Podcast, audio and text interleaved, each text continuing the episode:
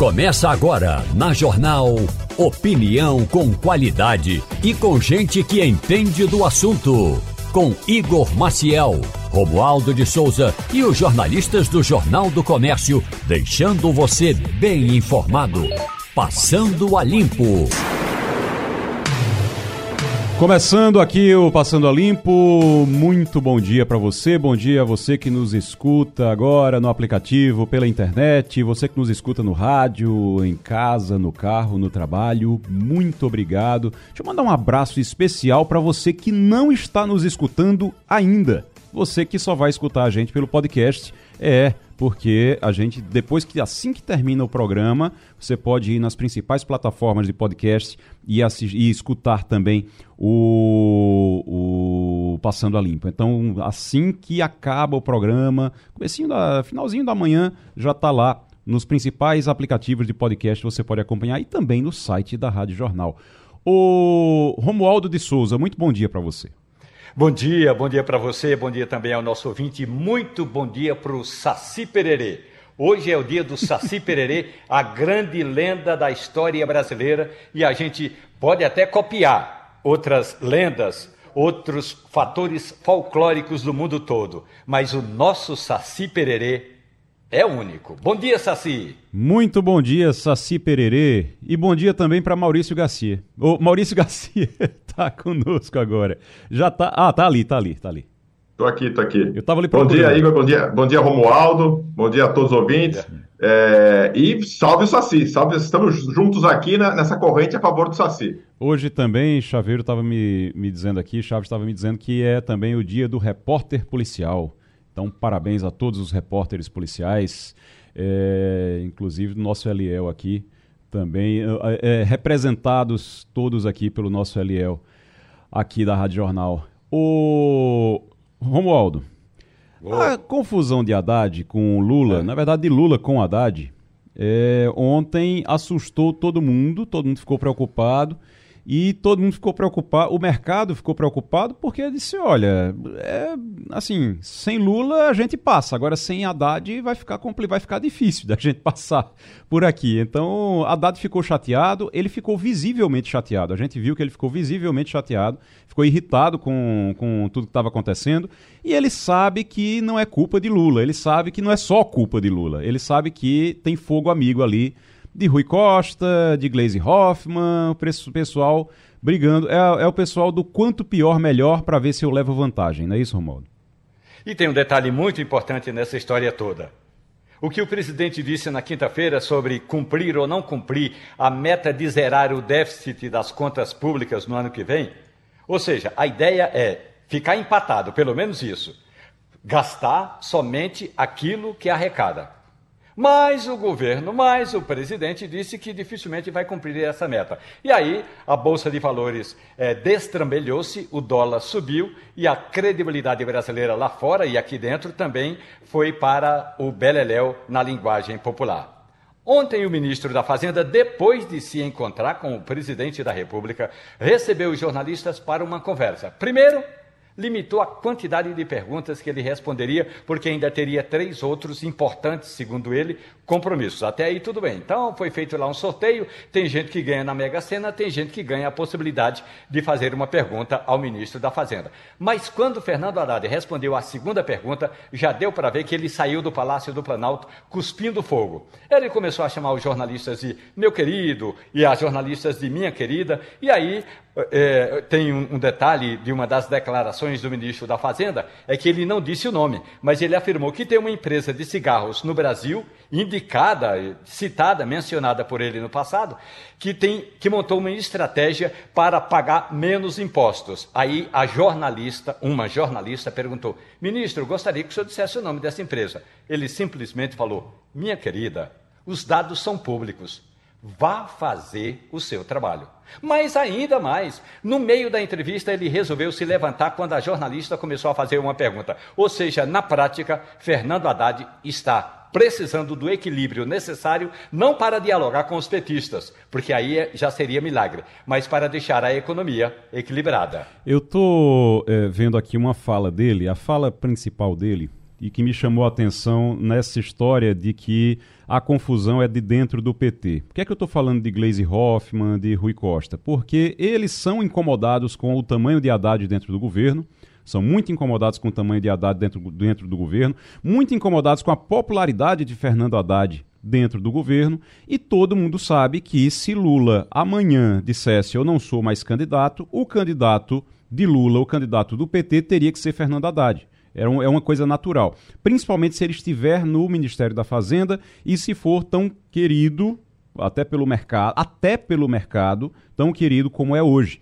Então é preciso desequilibrar Fernando Haddad nesse ponto. Aí é exatamente isso que o Romualdo está dizendo. O desequilíbrio de Fernando Haddad é necessário para que essas figuras dentro do PT consigam minar ele, consigam derrubar ele. E aí, uma fala dele e aí mostra que ele sabe realmente que isso é fogo amigo, me chamou a atenção. Ele diz o seguinte, ele diz, nessa entrevista que Romualdo citou, ele diz, meu papel é buscar o equilíbrio fiscal e eu farei isso enquanto estiver no cargo, ponto. Sabe por quê? Não é por pressão do mercado financeiro, não é porque eu sou ortodoxo, é porque o Brasil, depois de 10 anos, precisa voltar a olhar para as contas públicas. Depois de 10 anos, faça as contas aí. Ele não está falando do governo Bolsonaro, não, viu? Ele não está falando também do governo Temer, não. Ele está falando, quando ele diz depois de 10 anos precisa olhar para as contas, e ele quer dizer aqui respeitar as contas públicas, faça 10 anos, faça 2023 menos 10 anos, dá 2013. É Dilma Rousseff. E ele está falando exatamente da equipe que estava com Dilma Rousseff naquela época. Adivinha quem era? Gleisi Hoffmann, estava no governo de Dilma Rousseff. Não é, Edgar? Exatamente, mas é, é, algo que a gente não estranha muito. Primeiro, por algumas questões, que a gente já sabe que historicamente sempre tem aquela, aquele destaque para o ministro ligado à economia e que acaba fazendo com que a ala política sempre se preocupe com o crescimento dele. Ainda mais dentro do PT, de fato. Né? E Lula tem dois detalhes aí, né? Primeiro que a gente não é mais de se espantar com algumas falas de Lula que muitas vezes elas são bem atrapalhadas, mas principalmente porque Lula desde o início da campanha que sempre falou que gastaria o que fosse necessário. Né? Agora, isso pega muito mal. Isso pega muito mal e deixa Haddad numa situação muito complicada, porque, como você bem falou, Haddad foi uma grata surpresa para o mercado. Né? Haddad se descolou daquela ala política e Haddad se tornou, junto com o Ministério, um, um, uma ilha técnica, né? Notadamente preocupada em atender as questões técnicas, e o mercado viu isso com bons olhos. Né? O mercado entendeu. Mas quando o presidente Lula vem fazer esse tipo de fala, ele acaba se, sinalizando para o mercado de uma forma diferente. Uhum. Ele acaba sinalizando para o mercado dizendo: olha, aquilo que a gente fez com vocês, porque o pessoal olhou o arcabouço fiscal e disse: olha, não é perfeito, mas o arcabouço fiscal está no caminho. E aquilo foi muito positivo. Mas quando o presidente da República faz uma fala desse tipo, o presidente da República faz: olha, aquilo foi um golpe que a gente deu em vocês na medida em que a gente propôs algo e que a gente sabe que não vai conseguir fazer. Isso é muito ruim. E principalmente porque esse tipo de fala ele desestabiliza a economia no momento onde a gente já tem pressões externas e essas pressões externas associadas agora a mais pressões internas pode dificultar ainda mais uma coisa que o presidente tanto fala e tanto critica, que é a queda da taxa de juros. Agora, tem uma coisa, Maurício, eu estou falando aqui de, da popularidade de Haddad e o quanto isso atrapalha é, os, outros, é, os outros ambiciosos do PT, as, as outras ambições do PT é, nacional. E aí a, a, gente tem. Haddad realmente é alguém que dá uma certa estabilidade. Você faz muita pesquisa com empresários. Eu sei que você, você faz muitas pesquisas eleitorais e tudo. E eu sei que nos últimos tempos você tem feito muita pesquisa com esse público, com empresários. Esses empresários, eles são meio ressabiados com Lula, mas eles confiam em Haddad. Sim, o ministro, o ministro Haddad tem a confiança, passou a ter a confiança do, de boa parte do empresariado e do mercado, do que a gente chama de mercado. O que acontece com o Lula é que também ele está de olho num outro tipo de pesquisa, num outro tipo de público, que é a população como um todo, que tem rejeitado, que tem diminuído, assim, a, a popularidade do presidente, duas pesquisas foram divulgadas na semana passada, ela caiu, ela recuou pouco, mas ela tem recuado. Então, o bico do avião está para baixo. Então ele está preocupado com isso, em falar com a massa, em falar com o todo, e dentro dessa massa, obviamente, está os seus simpatizantes, aqueles, aquelas pessoas do, ligadas à esquerda e ao PT. Então, esse é o foco de Lula nesses discursos, para descolar o mercado é uma coisa e, o, e a população como um todo é outra. Edgar. E também deve ter aí a preocupação com as eleições, não é, Maurício? Porque a gente tem agora eleições para prefeito e a gente sabe que quanto mais você tem a máquina podendo gastar no momento desse, você pode fazer mais prefeitos e fazendo mais prefeitos, você está no caminho para nas próximas eleições, no próximo giro aí da eleição presidencial, você, notadamente, a gente tem informação já por, por, por, um longo tempo, acho que você me confirma isso, que quanto mais prefeito eu tenho, mais capilaridade eu tenho, isso é mais positivo para mim no pleito federal. É, agora eu acho. Todo, todo, todo, todo prefeito, Tá, todo governante está sempre preocupado com a eleição, como a gente tem eleição ano sim, ano não obviamente Lula está preocupado com o PT. E o que, e a, amarrando isso, reiterando isso que o Edgar comentou, é, quanto mais prefeito, mais base para deputado federal, que é isso que importa para qualquer partido político. É, agora tem uma coisa aí em relação a Haddad que você precisa. É, é preciso ter muito cuidado e ele precisa continuar é, contando com a confiança é, da economia, ele precisa seguir contando com a confiança de todos e precisa se equilibrar também, é, ter a, a, a, população como aliada nesse caso, porque eu acho que o enfraquecimento, nesse governo, o enfraquecimento de Haddad é o fortalecimento da cretinice, sabe? Eu acho que o, o, os cretinos, eles crescem exatamente no vácuo das pessoas que conseguem manter, que conseguem conduzir essa estabilidade com um mínimo de bom senso. Então, a Haddad consegue isso e eu acho que é, é preciso realmente que se acredite nele. Foi isso que Rodrigo Pacheco fez ontem, não foi, Romualdo? Imediatamente. O presidente do Congresso Nacional, Rodrigo Pacheco, divulgou uma nota, aliás, importante, no momento em que o próprio Congresso Nacional, eh, pelo menos na Câmara dos Deputados, está assim um marasmo danado. Ontem havia uma reunião de líderes, a reunião foi suspensa. O presidente da Câmara convocou reunião para é, trabalhos normais essa semana. É, e a ideia é: vamos votar o que é possível até quarta-feira à noite, depois a gente libera os deputados. Só que no Senado Federal tem duas pautas. A primeira pauta é aquela que limita poderes do Supremo Tribunal Federal. A outra é essa pauta aí da economia. E aí o presidente do Congresso, Rodrigo Pacheco, disse o seguinte: ó, é, é, devemos seguir a orientação e as diretrizes do ministro da Fazenda, a quem está confiada a importante missão de estabelecer a política econômica no Brasil. E, na contramão disso, colocaria o Brasil na rota perigosa. Hoje, aí sim, vai ter reunião da bancada do PT. E depois vai haver uma reunião da bancada governista no Senado Federal. Vamos ver se, pelo menos em Pernambuco, eh, os petistas eh, Humberto Costa e Tereza Leitão vão é, é, peitar, vão divulgar uma nota contra o presidente do Congresso Nacional, porque já há senadores, como líder do governo no Senado, que já disse o seguinte: epa, não é bem assim não. O presidente do Congresso também não pode se meter na política interna. Olha, se o presidente do Congresso não puder se meter na política interna, Jacques Wagner vai ter de achar uma outra função para ele. A gente estava conversando aqui no intervalo que é, outra coisa também que reforça a necessidade de você ter um equilíbrio fiscal, de você não gastar tanto quanto o governo Lula está querendo gastar, ou pelo menos o Lula e o, alguns ministros estão querendo gastar, é que o cenário internacional não está fácil não, meu amigo.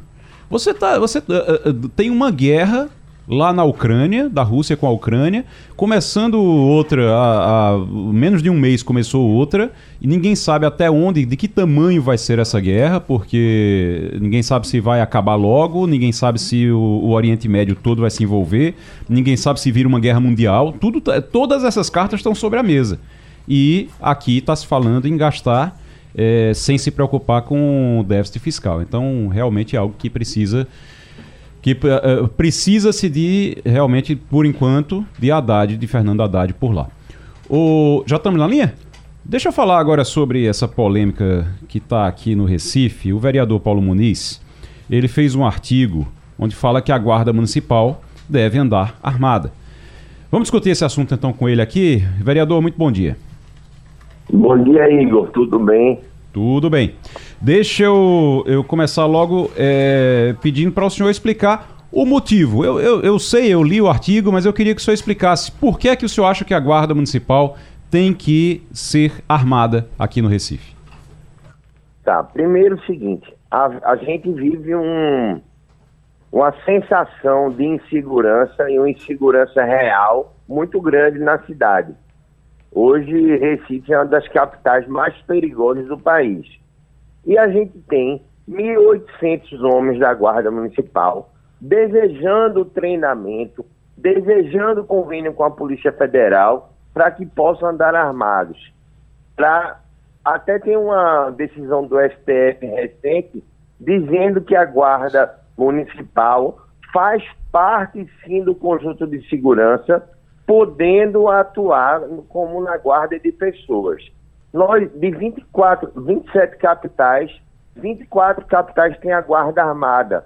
De nove do Nordeste, só Recife é desarmada. Então, eu acho que está na hora de armar a guarda, de fazer o treinamento, os psicotécnicos, o convênio com a Polícia Federal e colocar a arma para proteger o cidadão, proteger o patrimônio e proteger a cidade.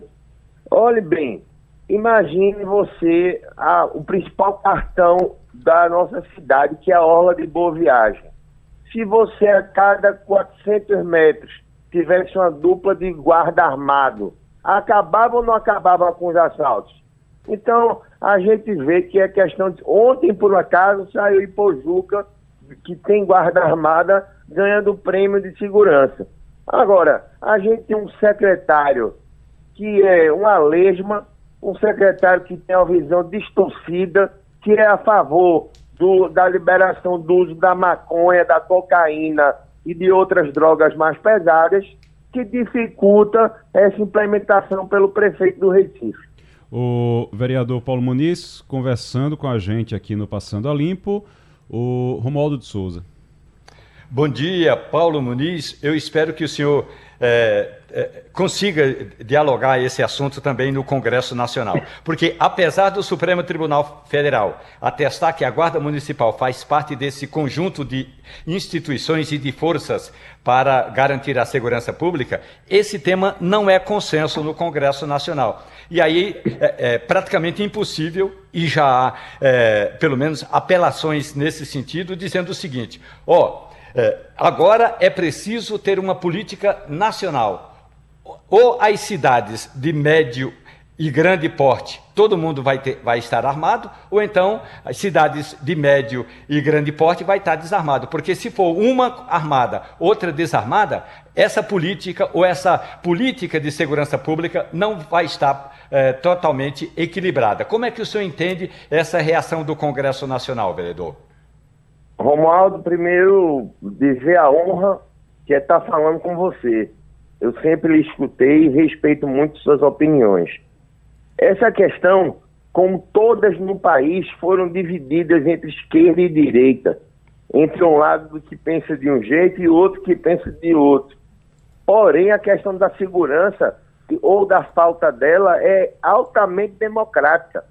Aqui no, em Pernambuco, nós temos uma média de 15 assaltos a ônibus por dia, onde quem é roubado o celular é o trabalhador que já testemunhei que compra pela terceira vez o celular e é roubado no ônibus. Então, se hoje, aqui em Pernambuco, a gente já tem duas cidades, três cidades armadas, faz logo, arma logo a nossa. Isso demora, isso é um processo longo, lento, entendeu? E eu acredito com essa Aqui no Nordeste, você vê na Bahia, está um caos de segurança. O Rio Grande do Norte é um caos de segurança. Por que, que a gente vai esperar chegar em Pernambuco isso? Aqui em Pernambuco, graças a Deus, em Recife, nunca foi apreendido um fuzil. Então a gente tem que armar a guarda. A guarda é cheia de câmera por conta da CTTU, que é a guarda municipal que cuida do trânsito pode reforçar a nossa polícia civil e militar e a gente ter mais uma mais um instrumento de combate à violência. Além disso, Romualdo, os guardas municipais, veja a situação, eles estão vestidos como polícia, eles estão em carro de polícia e não são polícia. Deus me perdoe, mas na hora que um, um, um marginal atentar contra a vida desses guardas municipais, eu vou para cima desse secretário. Eu vou botar ele como homicídio culposo. porque a culpa é dele. O vereador, a gente está com Edgar Leonardo, quero fazer uma pergunta também. Vereador, bom dia. É, a gente sabe bom que a, a, Guarda Municipal ela tem como é, é, é, função zelar pelo, pelo bem público municipal, né? Praça, monumento, evitando dano, depredações. E como fazer isso, eu creio, desarmado, né? Numa violência que nós temos é. hoje, é muito complicado. Mas como o senhor tem visto por parte da Polícia Militar e da Polícia Civil, né? Essa entrada, digamos assim, da Guarda Municipal como um apoio. Como é que eles têm enxergado isso? Como é que o senhor tem sentido isso? É, eu, queria, eu queria só, eh, vereador, só para a gente eh, falar de critérios técnicos. Primeiro, como é que a Polícia Militar e a Polícia Civil eh, veem essa, essa possibilidade? Se eles veem como um reforço ou se eles acham que atrapalha? É, como é que seria feito o treinamento? É, como é que seria. Quem é que garantiria o treinamento dessas, desse, desses guardas? Queria que o senhor explicasse isso para a gente, para a gente não ficar só no. Mas a gente ir realmente para tá. a parte técnica. Tem um. Eu posso falar do que eu conheço. Certo. Conheci a guarda de Pojuca, que é numa sintonia fina com a polícia militar e civil. Eles com, complementam o policiamento de Ipujuca, das, das praias de Porto de Galinha, alternando, por exemplo, final de semana, a Guarda Municipal vai para a praia e a Polícia Militar vai atuar no tráfico. Então tem um, um bate-bola muito bem feito. O, o, a forma de fazer segue um regulamento. Tem que fazer um convênio com a Polícia Federal, tem tempo de treinamento técnico, tem tempo de treinamento tático. Eu pude acompanhar os convênios que foram feitos com a polícia de Pojuca, fui no salão de tiros, fui na sala de aula. Então é um negócio que funciona muito bem. Eles hoje estão super equipados, estão perto da população, o que faz uma vantagem danada. Eles estarem perto da população, eles conhecem onde estão andando eu acho que só tem vantagem nisso. Agora, boa parte da, das pessoas fica um pouco confusa, porque esse lado, esse lado que é contra sempre é desonesto intelectualmente. Eu não vou jogar uma Glock, uma pistola na mão de um guarda municipal. Eles vão passar por um longo treinamento. Eles passarão por uma longa triagem por psicotécnicos. Ninguém nasce policial. Eles, eles tá, só receberão a arma quando estiverem prontos. Nossa Guarda Municipal, Romualdo, é a primeira do país. É secular. Foi criada em 1893. Então, tem, é uma, uma guarda de história. Uma, agora, como eu não me lembro quem fez a pergunta, como é que se guarda um patrimônio mesmo é, é de um pichador se não tem uma arma. Pelo amor de Deus, isso é uma brincadeira. Vereador Paulo Muniz, quero agradecer sua participação aqui no Passando a Limpo, uh, essa discussão sobre a Guarda Municipal ser armada ou não. Eu acho que é algo que realmente precisa ser discutido, desde que tenha garantia de treinamento, que possa, que esses policiais, esses guardas, eles isso é possam é lei, ser treinados. É, é, desde que eles possam ser treinados antes de, de, de é, terem essas armas, antes de utilizarem essas armas, eu acho que é algo, é uma discussão que precisa realmente ser feita. Às vezes o que acontece é que os prefeitos, e eu não estou falando só daqui do Recife, mas de outras cidades também, os prefeitos, é, às vezes é mais cômodo para os prefeitos não assumirem isso, porque no momento em que eles botam a guarda armada, a guarda vai ter que fazer também, é, vai, vai ter que fazer o trabalho ostensivo também. E esse trabalho é. ostensivo muitas vezes os prefeitos preferem deixar para o governo do estado, porque quando a violência sobe, aí diz, ó, oh, não tem nada a ver com isso, o problema é do governo do estado, fica mais fácil o discurso depois. Então tem muito disso E aí, Ney, o que, é que acontece? Hum. Quantas cidades aí no interior tem um policial na delegacia Exato. e o novo cangaço estourando? Uhum. Agora, só para finalizar, uhum. primeiro eu queria agradecer a todos vocês, foi uma honra, quer falar com o Romualdo, mas, é, eu vou, vou imprimir um estudo de 60 páginas da FGV para vocês, vou mandar para cada imprensa, mostrando que tem sim estudo feito científico uhum. sobre o desarmamento, é o modelo americano.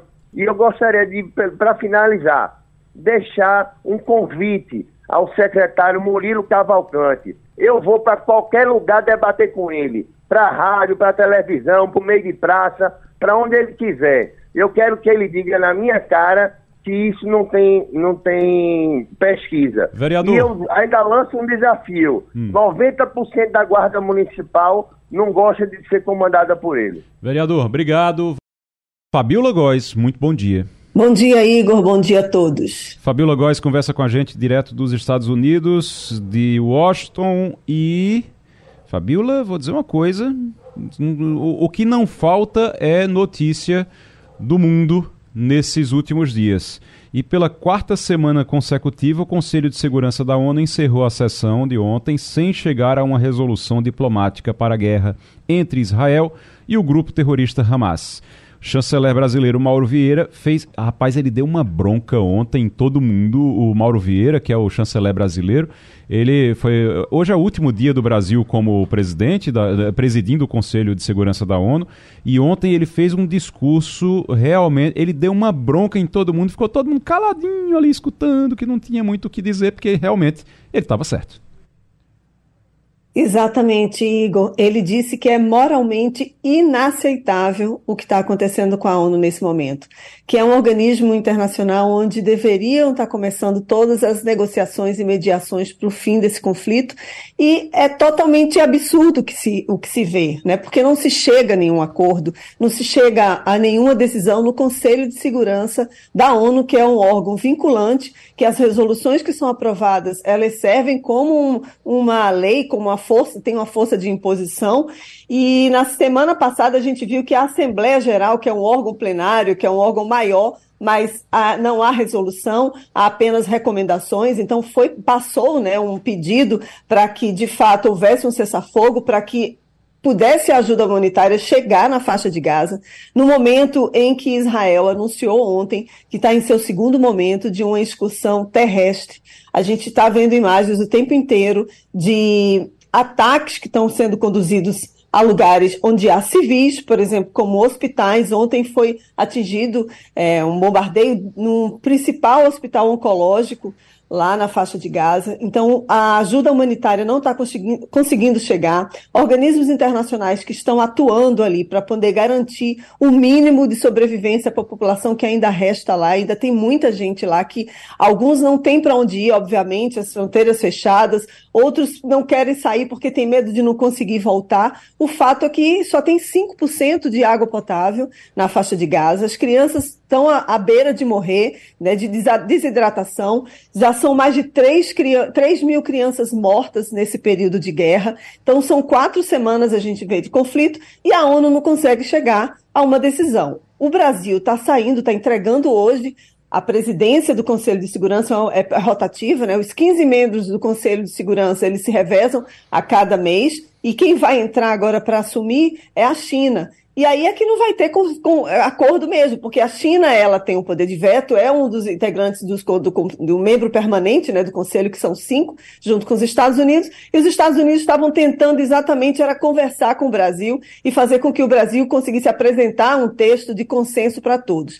Chegou a apresentar, mas os próprios Estados Unidos eles decidiram vetar o texto e foi uma surpresa de todo mundo, porque não estaria ali expressamente dizendo que o Israel teria o poder, sim, teria garantido garantia de se defender. Então, chega-se num momento em que é muito complicado, agora com a China entrando, a China é aliada, está nesse momento aliada à Rússia, tudo que os Estados Unidos fazem, assim, a China é contra, então agora que é difícil mesmo chegar a um acordo. Enquanto isso, a gente está vendo a iminência de uma escalada do conflito, o norte de Israel também está tendo ataque, há o medo de entrada de um Hezbollah, que é apoiado pelo Irã, também entrar nesse conflito. Então, é um, realmente um momento de um impasse muito grande e não tem nenhuma previsão de quando isso pode acabar, quando que a ONU, de fato, vai conseguir exercer o seu papel, pra, quando ela foi criada, né, depois da Segunda Guerra Mundial, de tentar levar a paz, de intermediar a paz. Mas o fato é que o chanceler Mauro Vieira, o chanceler brasileiro, ele está em Nova York nesse momento, e mas de fato é uma frustração muito grande, porque os diplomatas brasileiros construíram um texto, foi um texto muito contundente, de, de muito acordo, porque 12 países apresentaram votos favoráveis né, à proposta do Brasil, os Estados Unidos vetaram e acabou com tudo. Então, realmente, agora com a China que vai ficar ainda mais complicado haver um acordo por meio né, de uma resolução do Conselho de Segurança da ONU. Fabiola Góes conversa com a gente direto de Washington, nos Estados Unidos. Edgar Leonardo. Fabiola, bom dia. É, ainda nessa questão, a gente tem agora exatamente essa saída do Brasil, que eu acho que para a gente aqui no Brasil deve ter sido assim um, um suspiro, né? porque é um momento muito difícil. Mas a chegada da China, ela me preocupa por algumas questões. A gente sabe exatamente desse ponto que você colocou da China tá ali sempre junto com a Rússia, né, fazendo uma oposição a tudo que os Estados Unidos propõem. Como é que tem visto aí? Como é que tem sido visto aí nos Estados Unidos, por exemplo? Né, eu fico imaginando se o, esse momento onde a China está à frente do Conselho de Segurança não poderia, por exemplo, ser aproveitado pelo Hezbollah para alguma ação mais firme, inclusive expondo ainda mais a população residente em Gaza e etc. Exatamente porque já está começando a existir uma comoção internacional aí contra as ações israelenses em, em, Gaza, se não poderia ter ser aproveitado, se não tem sido comentado aí nos Estados Unidos, que esse momento talvez da China ele permita aí um acirramento maior do combate. Bom dia, Edgar. É isso mesmo, é a grande preocupação da comunidade internacional, principalmente do lado aqui ocidental. Os Estados Unidos estão muito preocupados que esse conflito se escale.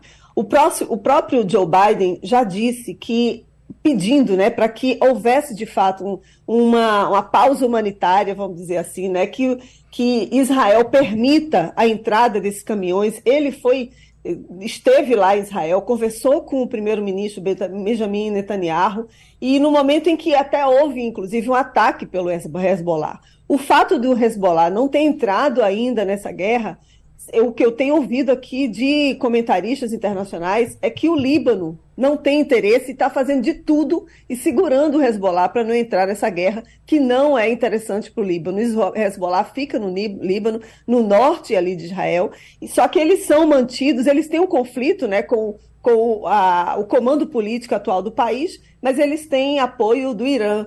Então, tá de fato dá um medo enorme, né? Porque a China ela vai tentar aliviar o máximo para o lado, né? De, de enfim, vai, vai aliviar para o lado da Rússia, que também está enfrentando outro momento. A Rússia tem interesse que esse, esse conflito permaneça assim, porque ela está conseguindo invadir lá a Ucrânia. Ninguém está nem falando mais de Ucrânia, né? Fala-se muito pouco aqui, mas o fato é que o, o noticiário internacional aqui nos Estados Unidos está totalmente focado na guerra de Israel e Hamas. Então, o Hezbollah, se entra numa guerra como essa, é um poderio de fogo muito maior do que eles têm contra o Hamas, né?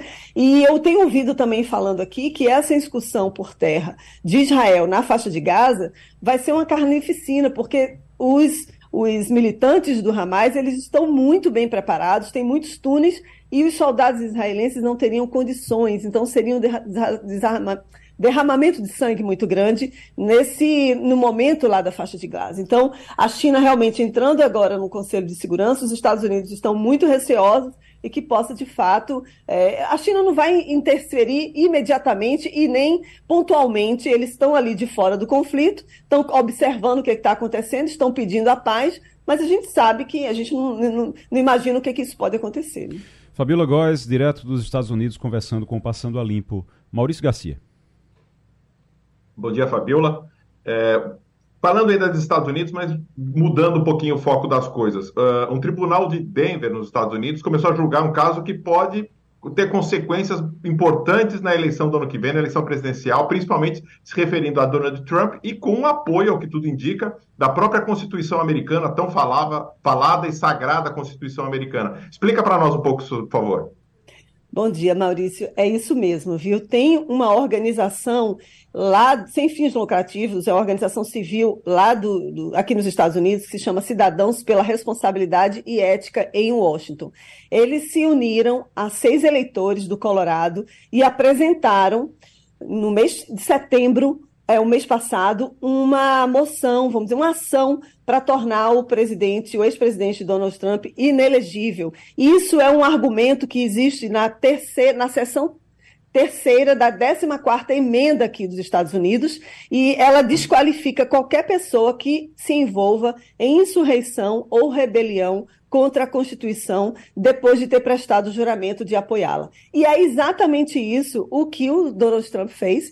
Todas as investigações, as quais ele tem respondido aqui nos Estados Unidos, que dão conta ao envolvimento dele direto nas ações né, do 6 de janeiro, em que aquela turba é, invadiu o Capitólio né, e tentou impedir que desse voz né, à, decisão do, da democracia americana para poder empossar o Joe Biden. O Trump pressionou esse momento da eleição, então está sendo agora, vai ser julgado as, as discussões, né, o, o processo tá, já começou e eles estão discu discutindo esse tema nesse momento. Agora tem um detalhe muito importante que a gente tem que avaliar, é tipo, vai mesmo? Será que o Trump vai conseguir ou não ser o candidato? Porque falta a Suprema Corte, né? É, essa decisão, vamos dizer, do Tribunal de Denver, obviamente, os advogados do Donald Trump vão recorrer a ela e isso pode, obviamente, acabar na Suprema Corte. A Suprema Corte é formada por nove juízes, sendo que nove, seis deles são vinculados ao Donald Trump, ou seja, a maioria do tribunal vai impedir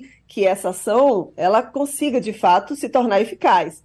Então, pode ser que, mesmo com todas essas decisões em tribunais aqui, de esferas é, federais, elas, elas vão ser barradas no, na Suprema Corte, porque a Suprema Corte é a maioria pró-Trump. Então, é um momento em que os Estados Unidos, eles, de novo, né, vem o seu. É a primeira vez na história né, que um tribunal tem que discutir um caso como esse, né, vinculado à 14 emenda né, e insurreição, vamos dizer assim. O presidente Trump jurou é, defender a Constituição e foi contra ela. Então, é, de uma certa forma, isso daí arranha a imagem do Donald Trump no momento em que ele está aí na campanha. 2024 vai ter eleição, ele está ali liderando as, as pesquisas junto com o Biden, e isso obviamente afeta a imagem dele. Mas é interessante a gente né, abordar aqui esse tema por isso, porque de fato é a primeira vez que está se julgando uma ação contra o ex-presidente americano e para analisar a possibilidade de ser ou não o candidato do Partido Republicano e conseguir ser eleito. Agora, lembrando, isso está acontecendo por quê? Porque os Estados Unidos não têm um Tribunal Superior Eleitoral, porque se tivesse, isso já tinha resolvido, como a gente resolveu aí no Brasil, e facilmente torna-se um político inelegível. Né? Manda eles virem conversar aqui com o Alexandre de Moraes, que para ver o modelo aí, como é que faz, porque bota um Tribunal Superior Eleitoral. Leva até o Alexandre de Moraes, se, se quiser. Ele passa uns tempos aí fazendo, fazendo um, um, um intercâmbio. Ô, Fabiola, muito. É, antes de a gente encerrar, eu quero passar para Romualdo. Romualdo tem uma pergunta também. Romualdo, de capital para capital. Fabiola Góes, muito bom dia. Apesar do trocadilho, Fabiola, eu pergunto se já estão maduras as medidas que os Estados Unidos ameaçam tomar contra o governo do ditador Nicolás Maduro. Olha, bom dia, Romualdo. Olha, essa situação da Venezuela tá tão bizarra, assim, porque eles chegaram, vamos dizer, um acordo né, com os Estados Unidos, depois de muito tempo, os Estados Unidos levantando sessões na área do petróleo, né, contra a indústria petrolífica da Venezuela, em troca de uma eleição, de um processo eleitoral democrático e com observação de organismos internacionais. Vai ter eleição na Venezuela no ano que vem e o Maduro se comprometeu de que todo o processo vai ser, vai ter lisura no processo e que vai permitir sim é, uma eleição justa, inclusive com a participação de candidatos que foram perseguidos durante a ditadura dele. Então, a, teve eleição na semana passada, são é tipo umas primárias, e venceu a principal oponente do Maduro, que é a Maria Corina Machado. Ela é uma experiente parlamentar na Venezuela, ela combate o governo dele, ela tem uma. uma é de, ela é totalmente liberal, ela defende tem algumas, algumas polêmicas dentro do país, mas, por exemplo, ela diz que vai é, privatizar né, a principal companhia de petróleo do Estado, ela tem, de fato, um, um, olhar totalmente diferente desse do socialismo que o Maduro tem implementado né, e tem reforçado na Venezuela. Então, ela está sendo perseguida, ela tem, foi, de, foi condenada a 15 anos de para se tornar não pode se, se, se, tornar elegível durante 15 anos. E aí ela ganhou na 40 pontos diferentes na frente do, na frente do segundo colocado né, nessas primárias do partido dela para poder concorrer à eleição. Só que o Supremo lá da Venezuela vetou disse que ela não poderia concorrer. Então isso já chamou os assim, já chamou a atenção dos Estados Unidos, dizendo, opa, peraí, o Maduro disse que ia ter um processo de, de, lisura, um processo aberto, que não ia impedir candidatos, só que o Supremo, né, ele controla, na verdade, ali do jeito que está hoje com a ditadura, controla todos os poderes, o Supremo está barrando. Então, é, tem muitos capítulos ainda para a gente poder falar agora de Venezuela, porque isso vai se arrastar. Ele está, de fato, o Maduro quer, obviamente, ele quer barrar né, a entrada desses candidatos oposicionistas e que mudem totalmente a política econômica da Venezuela, mas o fato é que a gente está vivendo, vendo hoje a situação, a calamidade da Venezuela. Mais de 7 milhões de venezuelanos já pediram abrigo em outros países, já saíram da Venezuela. O Brasil tem recebido muita gente, a Turquia também tem recebido muita gente. Então, é de fato uma situação em que pode minar esse acordo que foi feito na semana passada, em que os Estados Unidos levantaram as sanções, e eles já estão avaliando com o Ministério aqui da Energia, dizendo: opa, peraí, vamos ver se de fato eles vão prometer essa, essa eleição democrática, né? Vamos ver o que, que vai acontecer antes de levantar ou não essas sanções. Fabiola Góes, dos Estados Unidos, conversando com a gente aqui no Passando a Limpo, na Rádio Jornal. Muito obrigado, Fabiola, e até quinta-feira. Obrigada, até quinta-feira. Um abraço a todos. Daqui a pouquinho a gente vai tentar conversar com um advogado sobre essa história do da agressão à família de Moraes, ao, ao, ao Moraes, Alexandre de Moraes, num aeroporto na Itália. Você lembra que o Alexandre de Moraes e a família, eles foram agredidos, eles dizem que foram agredidos. Tem algumas imagens sobre isso. Aí tem várias. O, o, pessoal na Itália mandaram um laudo dizendo que não tinha agressão, mas quando chegou aqui a imagem mostra é, uma agressão, então se viu agressão na imagem. Então isso vai para julgamento. E uma coisa que chamou a atenção é que o, é, é, o Alexandre de Moraes ele foi autorizado a ser assistente da acusação. E aí todo mundo fica assim, mas peraí, se ele é a vítima, como é que ele vira assistente da acusação, ainda mais sendo juiz? Ele é juiz e vira assistente da, da, da de acusação. Ah, aquilo que a gente estava conversando aqui antes, né, Edgar? Poder pode, pode, é legal, legal é. Agora a gente vai conversar com o doutor Bruno Paiva, que é advogado, criminalista, para explicar isso para a gente. Doutor Bruno, muito bom dia. É... Bom, bom dia, Igor. Pode ter o Alexandre de Moraes como assistente da acusação de um de uma acusação que é feita para uma, uma, pessoa em que a vítima é ele, é o próprio Alexandre de Moraes. Tem algum problema legal nisso? É, bom dia, Igor. Bom dia a todos os ouvintes da Rádio Jornal. É, então, a gente é, é tem um grande problema com essas decisões, essas coisas tramitam no Supremo Tribunal Federal, porque parece que as questões de direito viram questões de opinião. Uhum. E, e, acaba que algumas verdades são tidas como verdadeiras de tanto que elas são aplicadas. Em verdade, Alexandre de Moraes ele não vai ser juiz de acusação, até porque não existe essa figura de juiz de acusação. O nosso sistema processual penal ele, ele prevê a figura do Ministério Público como parte que acusa, do réu como parte que se defende e do juiz como terceiro imparcial que julga. Então, não, não existe juiz de acusação. A figura do assistente de acusação é uma figura que ela está prevista no Código de Processo Penal desde a década de 40, é, em que expressamente pode funcionar como assistente do Ministério Público, ou seja, assistente da acusação, como o próprio nome diz, a pessoa que foi ofendida, ou seja, a vítima ou seu representante legal, é, e na falta de, de, dessas pessoas, pode o cônjuge, o ascendente, o descendente, o irmão. Então não há nenhuma inovação nesse sentido e ele não vai ser juiz de acusação ele habilitou-se como assistente de acusação. Ele não vai julgar, ele vai servir como um auxiliar do Ministério Público na acusação. E aí, no caso, o ministro Dias Toffoli, que é do Supremo Tribunal Federal, autorizou Alexandre de Moraes, mas não só Alexandre de Moraes, como o senhor mesmo está dizendo, doutor, Alexandre de Moraes, a esposa e os três filhos a se, a se tornarem assistentes de acusação no processo que investiga a suposta agressão lá no aeroporto de Roma. A decisão é de ontem, da terça-feira, é, da terça-feira e é, chamou, é, aliás, é de, de hoje, né? Dessa terça-feira agora, é de hoje. E chamou bastante atenção, é, já por conta, porque muita gente, como o senhor disse, fica dizendo, ah, mas o juiz vai, vai ser, ele é vítima, mas vai ser juiz também. Não, ele é, ele é ministro do STF e vai atuar como um assistente de acusação. Isso é normal, isso é legal, isso não tem problema nenhum. Agora, Perfeito. eu fico imaginando, eu fico imaginando o advogado de defesa do, do réu. chegar e. Quem é o assistente de acusação? É o ministro do, do Supremo Tribunal Federal. É, é meio complicado, não? É, é, é, na verdade, foi, foi, a família foi habilitada porque também foram ofendidos, né? Também constam como vítimas. O, o, o, a, a, atuação do, do, ministro, apesar dele ser juiz daquela casa, daquela corte superior, ele não vai poder julgar. Isso por impedimento. Também a lei se preocupa nesse sentido.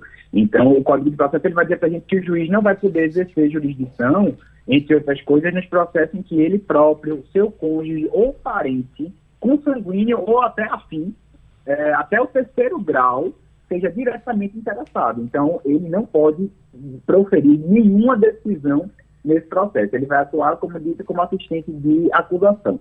A, a, a, percepção do advogado de defesa, ao visualizar a ministra como assistente de acusação, pode causar um temor, mas não deve trazer nenhum prejuízo, porque a acusação propriamente dita, ela vai ser feita pelo Ministério Público Federal.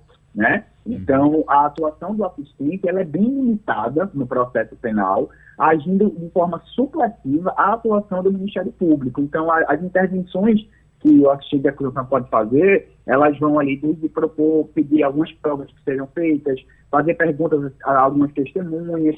Se o Ministério Público recorrer, ele pode complementar esse recurso, mas a hipótese dele recorrer pessoalmente sem estar junto ao Ministério Público é bem restrita. Então, é uma figura é um pouco mitigada dentro do processo penal. O Romualdo de Souza, já pensou aí? Você vai lá ser advogado, vai defender o seu réu, de repente você está dentro do STF e o assistente de acusação é um ministro do STF, que é, que é a vítima. Pois é, Bruno Paiva, bom dia para o senhor. Isso me bom faz dia, lembrar uma história do interior de Pernambuco, no sertão de Pernambuco eram típicas as figuras das, das mulheres que eram pagas para chorar entes queridos de outras famílias. Na história da humanidade, as carpideiras são bem intensas. Essa história que eu estou lhe contando é a história de uma carpideira que resolveu não receber dinheiro porque o ente querido que tinha morrido era parente dela. Ou seja, é como se ela ao inverso, e no caso do judiciário, ela se julgasse incompetente para ser uma carpideira de um parente. Sinceramente, o senhor acha que o ministro Alexandre de Moraes poderia dizer: olha, eu me considero incompetente, e aí juridicamente ele deveria se distanciar desse processo e deixar os seus advogados tocarem o barco? Não, de forma alguma, até porque é, nesse caso não tem nada a ver com incompetência. Ele é impedido de julgar. Ele não pode proferir nenhuma decisão nesse processo porque ele é parte interessada. Então, se ele colocar a mão em alguma decisão nesse, nesse que na verdade nem processo é ainda, é uma investigação, é, isso está nulo. Ele não pode decidir, certamente não irá. E, em relação a ele atuar como assistente de acusação, é uma prerrogativa de toda e qualquer vítima ofendida, de qualquer conduta criminosa. Então, é, é, não se pode exigir dele, enquanto cidadão vítima, ou potencialmente vítima de uma situação, de abrir mão de atuar como agente de acusação, porque isso é uma prerrogativa de todos nós. Todos nós, todos nós podemos ser assistentes de acusação em um processo nos quais somos vítimas ou temos alguém da nossa família como vítima. Então, não tem nenhum celema quanto a isso. O que se pode é, é, discutir e alguns juristas vêm trazendo essa situação, é o fato de o ministro Dias Toffoli ter habilitado o, o ministro Alexandre de Moraes como assistente de acusação numa fase em que ainda há inquérito e não ação. Aí sim a gente tem um problema. A habilitação do assistente de acusação é somente quando há ação penal. E a ação penal só se inicia quando o Ministério Público oferece a denúncia. E no momento a gente só tem investigação, só tem inquérito. Então há um equívoco nesse sentido, na minha visão de que essa habilitação como assistente de acusação deveria vir apenas na ocasião do oferecimento de uma denúncia pelo Ministério Público. Que isso ainda não aconteceu. O doutor Bruno, só para gente, só a gente encerrar, só para eu entender aqui, Toffoli autorizou porque caiu na mesa dele ou Toffoli vai ser o juiz desse caso já?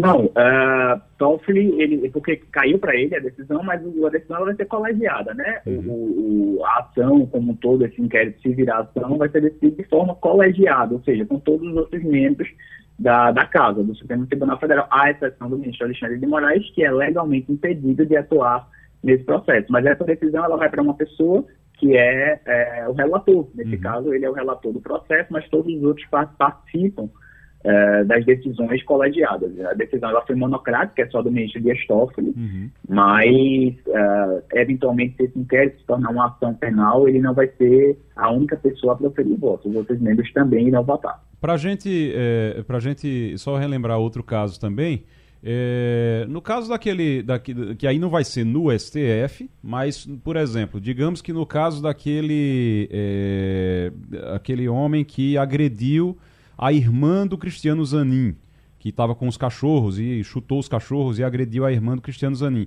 Quando ele for para um julgamento, não vai ser no STF, porque ele não agrediu um ministro, mas quando ele for para o julgamento, ela pode pedir para colocar o Cristiano Zanin, o ministro do STF, como assistente de acusação eh, para ela também.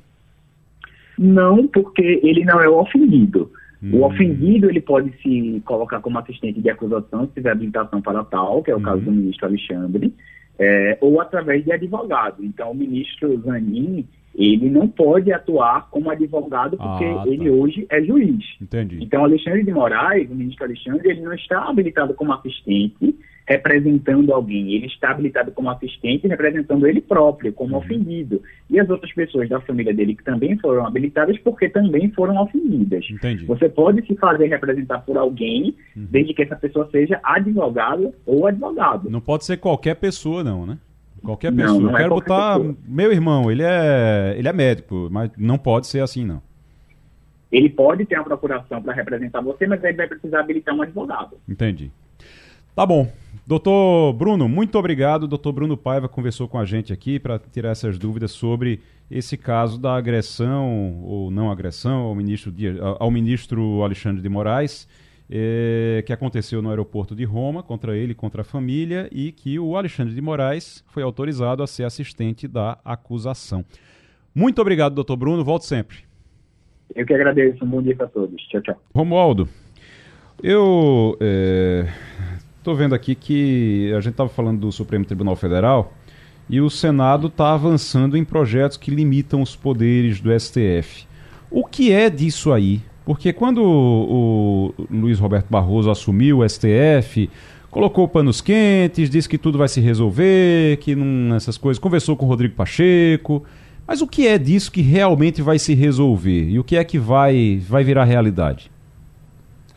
Difícil é virar realidade, porque uma vez aprovada essa medida no Senado Federal, ainda precisa da análise da Câmara dos Deputados. E na Câmara dos Deputados, a fidelidade canina, e essa é uma expressão linguística, a fidelidade canina do presidente da Câmara dos Deputados, Arthur Lira, ao Judiciário é intensa e ele já disse que não vai fazer andar medidas como a que trata da limitação do mandato do ministro do Supremo Tribunal Federal ou o tempo em que ele vai ficar na casa, como, por exemplo, tem uma, uma emenda constitucional que diz que ministros de tribunais superiores ficarão no cargo até oito anos, ou seja, no máximo oito anos de mandato e só valerá para as próximas nomeações, as atuais não.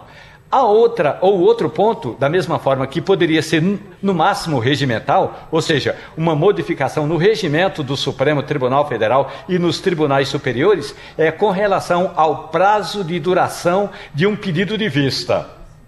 Antigamente, um ministro pedia, pedia vista, pedia um tempo para analisar o processo e às vezes levava anos, décadas. Teve processo que já passou 15 anos.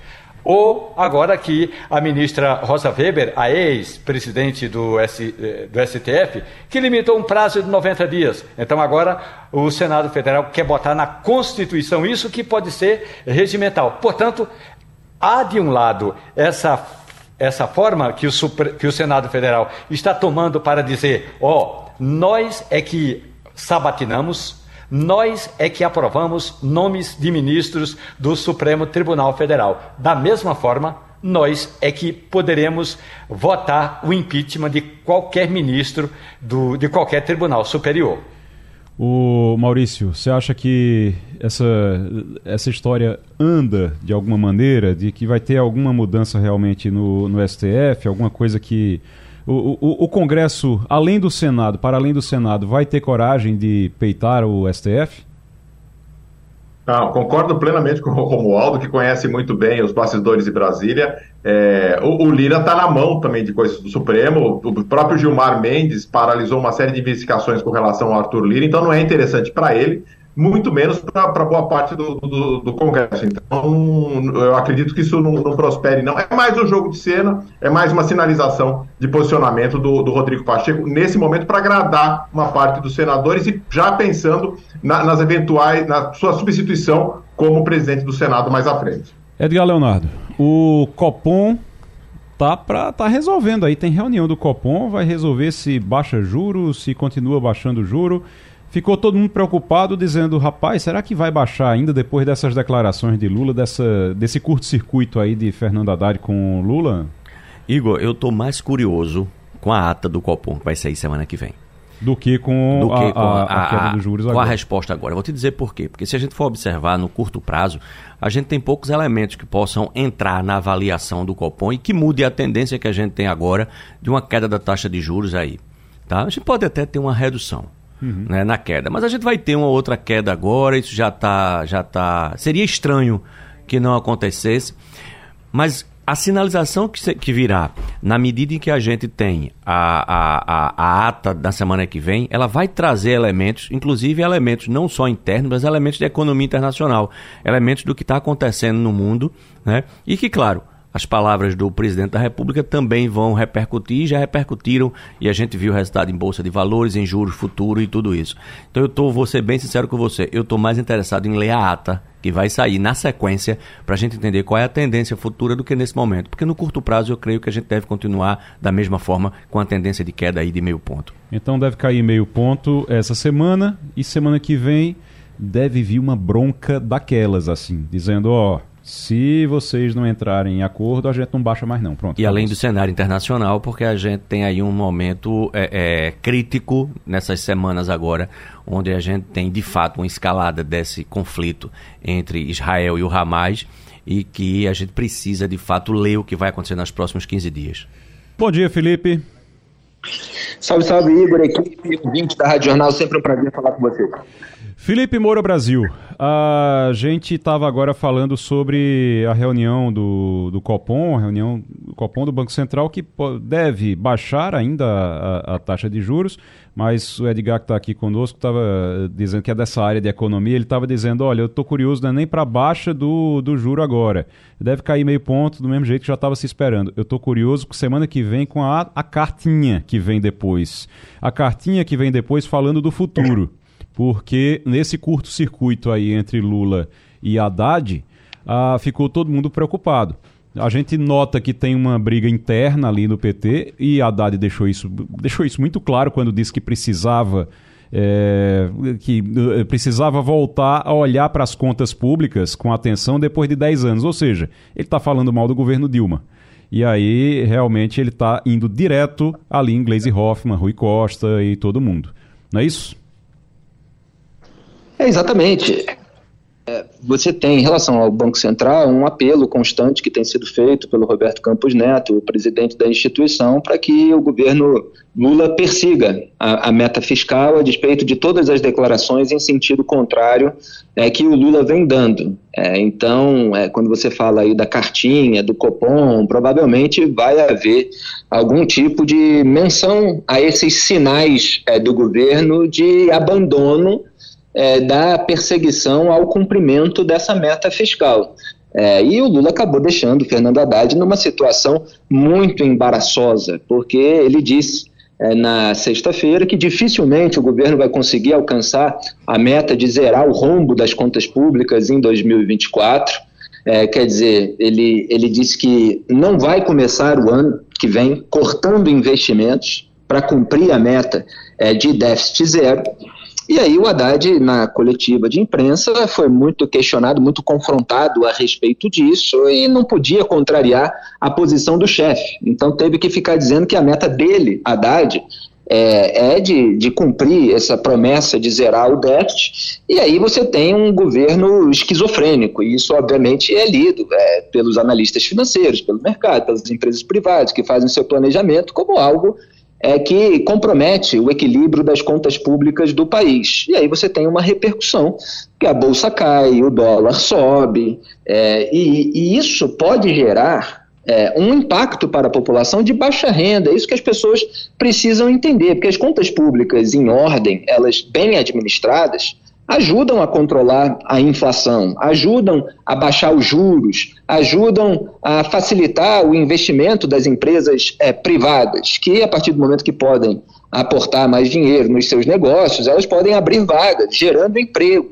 Então, é, esse é o, essa é a engrenagem econômica que ajuda principalmente quem está embaixo, ajuda principalmente a população de baixa renda. Quando o Lula tenta substituir essa palavra gasto por investimento, é, como se os gastos públicos não pudessem ser demonizados. Ele usa todo esse discurso para tentar legitimar o aumento dos gastos públicos. Só que quando a gente vai ver, são obras que atendem a parlamentares, a deputados federais, a senadores, aquela turma que fica pressionando o governo pela liberação de emendas para favorecer os seus redutos eleitorais e para que essas pessoas possam conseguir votos ali de determinados eleitores. Mas isso é muito específico, é muito pontual. É, no, no, no, grosso, a população precisa é, ter é, mais capacidade de consumo para comprar a sua alimentação, para pagar a sua habitação. E aí você tem parlamentares que estão fazendo obra, às vezes de fachada, às vezes é uma pavimentação de rua, às vezes é o afastamento, o asfaltamento da estrada de terra que corta a sua própria propriedade, né? Porque teve um caso assim de uso do orçamento secreto pelo ministro das Comunicações do governo Lula, o Juscelino Filho. Teve casos de, de, ministro Carlos Fávaro, que tomou até uma indireta é, do Arthur Lira num programa de TV, que estava mandando lá verba para sete municípios é, do seu estado, lá do, do Mato Grosso. É, quase 150 uhum. milhões de reais direcionados ali para atender um reduto. Então não é, é, um quadro de planejamento estratégico com base nas necessidades reais da população mais pobre, de baixa renda do Brasil.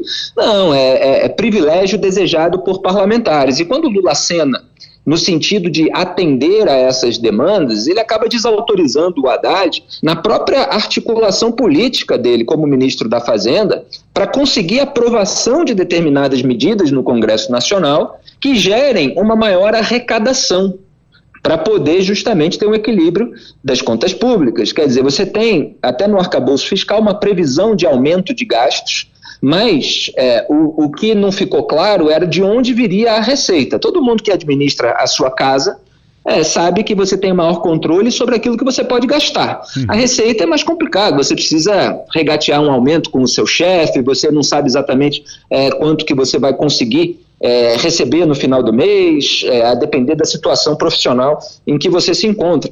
Então, assim, desde o começo, é, muitos analistas econômicos, nós aqui comentando é, o, o, aspecto político, a gente não via é, a, como é que a conta seria fechada. E o Haddad está lá, é, se desdobrando, teoricamente, para conseguir fechar essas contas. E o Lula continua dando sinais em sentido contrário. E aí, é, quando a gente vai analisar o conteúdo em si da coletiva, tem um momento em que ele demonstra irritação, o ministro da Fazenda. Sim. Ele fala assim: é, olha, é, a gente está repondo aquilo que foi perdido, aquilo que foi erodido. Ele cita ali duas medidas é, de 2017 que acabaram prejudicando a arrecadação. E aí os, os, jornalistas continuam questionando, porque eles não estão entendendo, eles estão buscando a prestação de contas da autoridade pública para a sociedade. E o Haddad fala, querido, aí se você quiser me entender, bem, se você não quiser me entender, bem, eu estou dizendo que, como ministro, eu vou buscar o resultado que eu considero melhor para o país, que é buscar o equilíbrio fiscal. Mas ele mostra um pouco dessa irritação petista em prestar contas à sociedade e uma irritação que parece que ele deveria direcionar ao Lula, por estar prejudicando o trabalho dele. E aí ele desconta na imprensa. E tem um momento é muito emblemático que ele fala assim: eu não mudei de ideia. Agora, eu preciso de apoio político do Congresso, do Judiciário. As vitórias que nós tivemos no Judiciário foram expressivas, mas não resolvem os problemas criados em 2017. Você veja, ele fala, só para concluir, do apoio político do Congresso e do Judiciário, mas no fundo o apoio político que ele está precisando é do Executivo, é de Luiz Inácio de Lula da É verdade. Felipe Moura Brasil, é, muito obrigado. Obrigado, Felipe, e até Muito obrigado. Sempre um prazer. Abraço.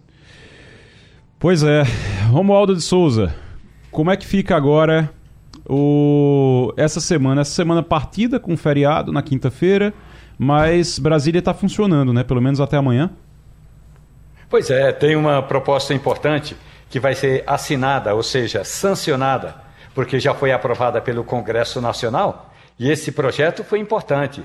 Um projeto de lei de 2022, nós estamos em 2023, portanto foi do ano passado, e que cria uma pensão especial para crianças que são órfãos ou se tornaram órfãos em razão do crime de feminicídio. Havendo feminicídio, a, a, a criança ou as crianças filhas daquela mulher, elas vão receber uma pensão e o projeto foi assim muito bem discutido e Lula vai sancionar esse projeto hoje e vou ficar só nesse ponto no Palácio do Planalto. No Senado Federal, vai ter uma sessão para debater exatamente essas medidas de que já tratamos aqui sobre o papel, sobre funções, a funcionalidade e o aspecto importante do, do Poder Judiciário. E na Câmara dos Deputados segue o presidente Arthur Lira levando para votação projetos que ele nem apresentou aos líderes dos partidos. Como daqui a pouco vai ter uma reunião do colégio. Olha o nome do conselho, minha gente: Conselho Político da Coalizão. Ou seja, são os presidentes ou os, os representantes dos partidos que apoiam o governo. Essa reunião vai ser com o presidente Lula e aí Lula vai dizer o que é prioridade para o governo. Para terminar, tem um aspecto que eu gostaria de chamar a atenção do nosso ouvinte que é o seguinte: no meio de todo esse debate, eh, se fica judiciário, se não fica judiciário, se aumenta, se diminui o papel do judiciário, tem uma, um despejo, ainda que é, aceito, que assim, uma forma de se acomodar, o PSDB. Desde que o PSDB hum. tornou-se partido, que no Senado Federal o PSDB teve mais de três senadores. E aí o PSDB conseguiu, ainda na época de Fernando Henrique Cardoso, quando senador, uma sala para a liderança que é bem pertinho da entrada do plenário do Senado. Então, durante esse muito tempo, o PSDB ocupou essa sala. Agora que o PSDB só tem dois senadores, pelo regimento interno não tem mais direito à sala, não tem mais direito à liderança, ou seja, o PSDB não tem mais liderança, não tem mais assessores. Teve de demitir 16 assessores e está entregando de mão beijada uma das salas mais cobiçadas do Senado Federal. É pouco. Só assim o PSDB sabe o que é desalojar uma família. O Maurício Garcia, você já você já foi nessa sala? É, a sala tem uma vista bonita ali, fica bem pertinho da da, da entrada do plenário e tem uma vista bem bonita também. É uma sala realmente privilegiada, né? Aquele espaço ali. É, e, e como? E é do lado da, da sala da presidência da, do Senado, né? É bem próximo ali naquele caminho. É, é assim, é o tipo do. Está é, tá bem, muito bem localizado em termos de, de pesquisa de análise de, de, de, local, de geografia de mercado, ela é valorizadíssima ali. Mas, como uma dúvida, é, e ela vai, já tem alguém que vai assumir essa sala? Algum outro partido? Todos os partidos estão de olho. Pelo tamanho da legenda, o PT não pode ficar com essa sala. Há uma proposta que foi apresentada que seria a seguinte: entrega essa sala para a liderança do governo. Como felizmente é preciso que haja uma rotatividade, é, logo logo teremos um outro governo, logo logo teremos outra liderança. Então seria a sala da liderança do governo mas ainda não está definido. Posso dizer, viu, Maurício, que tem assim uma lista de legendas querendo essa privilegiadíssima sala. Eu tenho uma sugestão, Romualdo. Você pega o ah. estúdio, ah. o estúdio da Rádio Jornal em Brasília, pega o estúdio da Rádio Jornal em Brasília e bota nessa sala. Aí ninguém briga. Você fica lá com, com a sala para você Tá certo? E aí não tem briga. Com a sala e com a vista. Com a é, sala e com a vista. Com a sala e com a vista. Dá para tomar um cafezinho com a com sala, a vista e uma cafeteira passando café para tudo quanto é político que entra por lá. Até porque ela é. fica ao lado é, de uma praça importante, Igor, que aí você conhece muito bem, Sim. que eu, eu, já vi você cochilando naquela praça, Sim. que é a Praça das Bandeiras, onde estão afixadas as bandeiras dos 27 estados e a bandeira do Brasil. Ou seja, é privilegiadíssima Todo mundo quer fazer passagem. Tudo quanto é repórter de imagem faz passagem naquela praça. Rapaz, durante... Acabou o PSDB. É. Hoje o PSDB só tem dois senadores e não tem direito à liderança, não tem direito à sala, muito menos a cafezinho, ainda que seja o cafezinho da licitação, uma das três piores coisas do Brasil. Vamos, só para explicar, para não pensar que eu vou para Brasília para dormir, durante o impeachment de Dilma, a gente virava a noite lá. E aí dormi, dormimos, aliás, usando a mala com os equipamentos da Rádio Jornal, usando a mala como travesseiro e também usando a mesma mala como travesseiro, dormimos eu e Gabeira, viu? O Fernando Gabeira, jornalista, também. A gente, tá, a gente acabou dividindo aquele espaço ali embaixo da bandeira de Pernambuco para poder dormir naquele período. Fazendo Mas... contorcionismo, tinha gente que dormia dentro da mala. pois é, foi um período bem complicado. Mas, é, Edgar, tô vendo aqui agora recorde de trabalhadores ocupados. Notícia boa na economia: desemprego caiu, desemprego cai para 7,7%. O país tem recorde de trabalhadores ocupados. Chegou a 100 milhões de pessoas com emprego formal nesse caso, né? Porque tá, tem que estar tá registrado aqui. Bom, né? Bom, com certeza, principalmente se a gente pensar aqui em Pernambuco especificamente e no Nordeste como um todo, a gente tem um desemprego que é descolado completamente da realidade brasileira. Né? Mas algumas coisas a gente precisa observar. Embora o desemprego tenha caído, o que é significativo e é importante em nível nacional, onde a gente está aí agora, veja, a gente chegou em números de 2015 para você ver como, como a situação ficou complicada nesses últimos né, 20 anos, eu diria assim. Então a gente agora conseguiu atingir os menores números desde 2015.